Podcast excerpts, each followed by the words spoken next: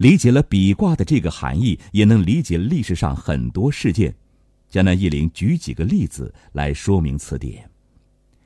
看过《封神演义》的朋友都知道，武王反纣，武成王黄飞虎在商朝官拜郑国武成王，而他举家投奔西岐之后，武王封他为开国武成王。郑国和开国一字之差，差别可就大了。郑国的“郑”是守城的意思，而开国的“开”则是创业的意思。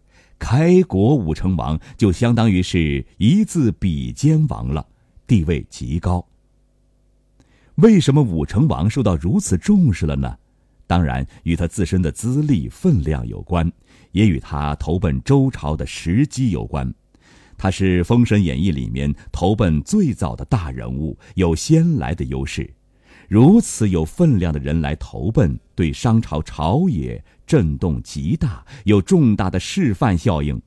而周朝初期也的确缺少人马，这是雪中送炭的行为。历史上或小说中两军对垒的时候也一样，比较早来投靠或投降的人，往往会得到重用。为什么呢？原因一，在对方困难之际，你早早的加入，显得比较诚意，于对方是一种莫大的支持。原因二，早来是一种很好的示范作用，有引导民心向背的作用。如你一直摇摆不定，等到差不多大功告成才来，投机的味道就重了，也不够诚心。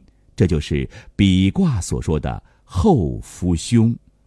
那么。我们怎么知道是否应该比辅某人？是该早比辅还是晚比辅呢？这就涉及到上面的第二点——缘事、缘情事意，仔细考察对方的人品、素质、能力了。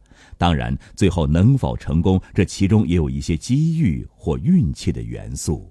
好了，朋友们，感谢您的收听，我们下期再见。